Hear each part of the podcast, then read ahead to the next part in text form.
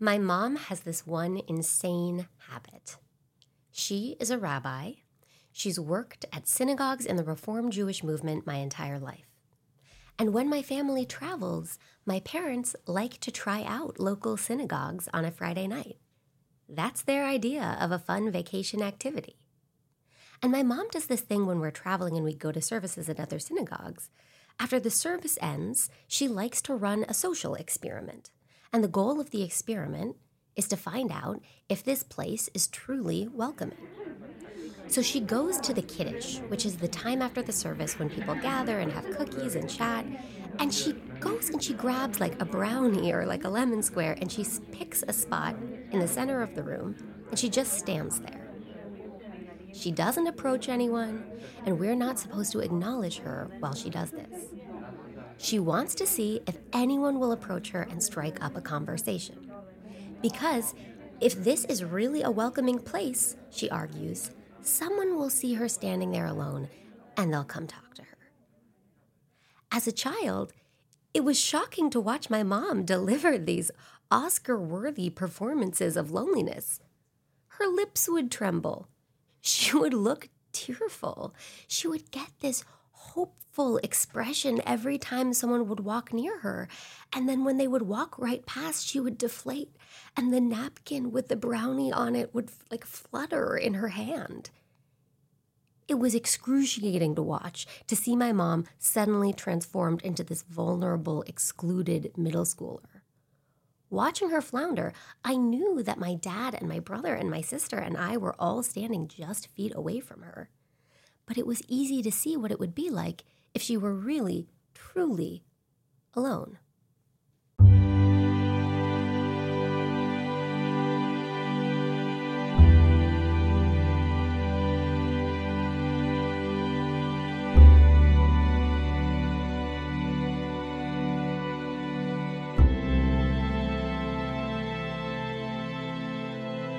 Americans are lonely. We are so lonely that former U.S. Surgeon General Vivek Murthy has called loneliness an epidemic. Murthy has explained that chronic stress has significant health impacts, including risk for heart disease. He told the Washington Post, quote, the reduction in lifespan for loneliness is similar to that caused by smoking 15 cigarettes a day. And that was in 2017. People are much lonelier now. American loneliness has been increasing steadily since the 1970s. And there are plenty of reasons for this. The crushing amount of work that Americans have to do to afford basics like housing and healthcare, the internet and smartphone age, the pandemic, the drop in religious and community engagement. In 2020, a Harvard study found that the two groups that reported the highest levels of loneliness were 18 to 25 year olds and mothers of young children. Clearly, these groups, especially mothers, are suffering from major social and political forces that keep them isolated. They can't just pull themselves up by the bootstraps of their happiness. But what I want to focus on is this what happens when people do reach out to community? What happens when they show up? If your group or organization or family wants to welcome strangers, what steps should you take? If you've ever entered a communal space and felt an instant sense of belonging, it might have felt like this magical, ineffable feeling. But most likely, that feeling was made possible because a person or group was determined to cultivate a welcoming space. Meetings were held, ideas were recorded and struck down. Someone suggested buying helium balloons. Your feelings were organic, but the circumstances were intentional. I talked to a few welcoming experts to try to understand. If you want to cultivate a space of deep, radical welcoming, where do you start? Someone is a runner. Uh-huh. So like I I'll take interest in their running. So like I'll ask them how much did you do today or someone I know is into fashion, you know, and I see that they're wearing something that's kind of out there, I'll comment on it like, hey, that's a nice jacket or whatever. So, yeah, you, you do kind of get to know people and know their likes. That's Danny. He's a doorman at an apartment building in Manhattan. He does the daytime shift Tuesday through Saturday, and he's worked at this building for 21 years. He's standing behind a desk while we talk, and every few seconds our conversation stops so he can greet people as they walk by. Two women in workout gear, an older couple with a Pekingese dog in a stroller. sometimes you don't want to be bothered, and you know that as well. You know if someone's kind of to themselves and don't want to talk. But for the most part, people like when you take some interest in whatever they're interested in. At this point, we're interrupted when a worker comes in with packages that Danny needs to sign for. It's a delicate balance. The doorman has a split second to create a sense of hominess for residents, to decide who is a guest and who is an intruder. On days when he's struggling with his own personal life, it's not easy to create an experience of warmth and welcome for the residents. But there's something rewarding about the job. It's, it's fun sometimes to, you know, because it, it also opens up my, uh, gives me different perspectives. You know, I, I live in my life, so seeing someone else, uh, like I'll never know what it's like to be like a doctor or a lawyer. Yeah. But I get to talk to doctors and lawyers who live here.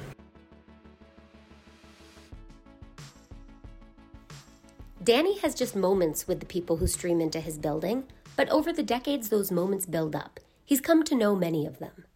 Stephen, a volunteer for the group Raices, Refugee and Immigrant Center for Education and Legal Services, welcomes people he will likely never see again. When asylum seekers arrive at the southern border, many of them are released from ICE custody and dropped at a Greyhound station in San Antonio, Texas. The country's message is perfectly clear they are not welcome. The seekers stand blinking in the bright sunshine of a city famous for its colonialist past, where they have already been treated like criminals. Then, representatives from the Raices bus station project arrive. So they will, they would all come into the bus station. You know, usually it was women and children, and uh, we we go around, and there were like several volunteers, and we just go around to each you know each each little you know family and give them like an orientation of uh, what would be expected of them once they got to their destination and when you're talking to people like that, and I imagine that you're standing in kind of like a dirty, messy bus station, is there anything you can do to make it seem more appealing that they're in the U.S.? Well, the bus station wasn't that nasty. It's a, it was a, a Greyhound bus station, and uh, we had an area, you know, where everybody was able to sit down. There's plenty of room to see, sit, and um, it was, you know, it was kind of a, like a comfort. It was, I think people felt comfortable there. These Raices volunteers have only about 10 minutes with new arrivals, Stephen says. In some cases, the asylum seekers speak an indigenous language but not Spanish, and so the volunteers communicate through the newly arrived children who know Spanish from school. It's not as difficult as you would think, says Stephen. I was a teacher for 35 years, so you know I'm very comfortable, you know, you know, making kids feel you know at ease and stuff. And no, no that that didn't happen all that often, but when it did, you know, I, I don't remember. There was never any kind of like shyness or anything like that because uh, I guess a lot of them they were they had been through a lot, you know, getting here. So you know, I guess they were able to relax a little bit. You know, once they saw, okay, we have our bus tickets, we know where we're going, we know what time, and so I think it was a level of comfort for them. During the pandemic, Stephen's volunteer work slowed and then stopped. In March 2020, President Trump invoked Title 42 a law that allows the U.S. to turn away asylum seekers during public health crises. In January 2023, when the COVID state of emergency was lifted, Title 42 ended too.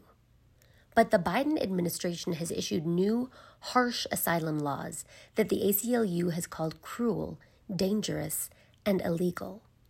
Well, you know, everyone coming in, they're, coming in from, you know, situations of extreme poverty, uh, you know, political violence. Um, a lot of a lot of people, you know, uh, um, from from gang violence. So you know, you, you know, you have a compassion for for people, you know, trying to you know leave a situation that's unbearable and and uh, try to you know come here and maybe make a better life. Stephen welcomes people into what they hope will be a better life. It makes me think of my own life. I must be living one of the most comfortable lives lived in human history, and still, I have so many complaints. I get bored. I get lonely. I get hungry and sweaty and aggrieved and focused on these minute forms of suffering. I spoke to a person whose mission is to welcome people into a better life on the level of the soul. Everyone is innately, inherently welcome. Because if you exist, you were born. God is creating you. Not only are you welcome, you play a role, an essential role in, in, in, in reality of life. Rabbi Krasniansky is part of the Chabad movement. And even though it is not the Jewish community I belong to, I think of Chabad immediately when I think about radical welcome. Chabad Jews engage in what is called kiruv. Kiruv means to draw close. Jews don't proselytize, but Chabad Jews do kiruv. They invite other Jewish people to engage in Jewish rituals and activities. Sometimes that means standing on a street corner, trying to flag down Jews and asking them to perform certain rituals. Or other times it means inviting Jewish strangers into their homes for Shabbat dinners. And other times it means moving across the world to run one of the 5,000 Chabad centers. There's a Chabad house in Nepal and one in Latvia, a Chabad in Angola, 35 Chabad houses in Argentina. All of these people around the world dedicated to welcoming. And when I asked the rabbi about his welcoming philosophy, he says it starts internally. It all begins with feeling um, and realizing that you know that we are we're welcome. The moment we're welcome into this world, we're really being welcome welcome to God's world, to God's reality. That we our life has meaning our life has purpose. Our life matters, and we matter. And not only we matter, but everything we do, everything we say, everything we think really matters. The key, he says, is the recognition that in our neighborhoods, in our country, in our communities, wherever we're engaging in welcoming work, there's not a, a, an extra human being You know, there's no redundancies. There's no uh, um, spare tires in God's world.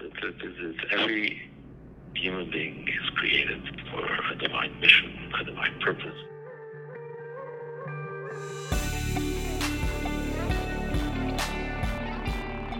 Podcast is the fruit of a collaborative effort between Paris 8th MFA in creative writing and a nonfiction program at the University of Iowa.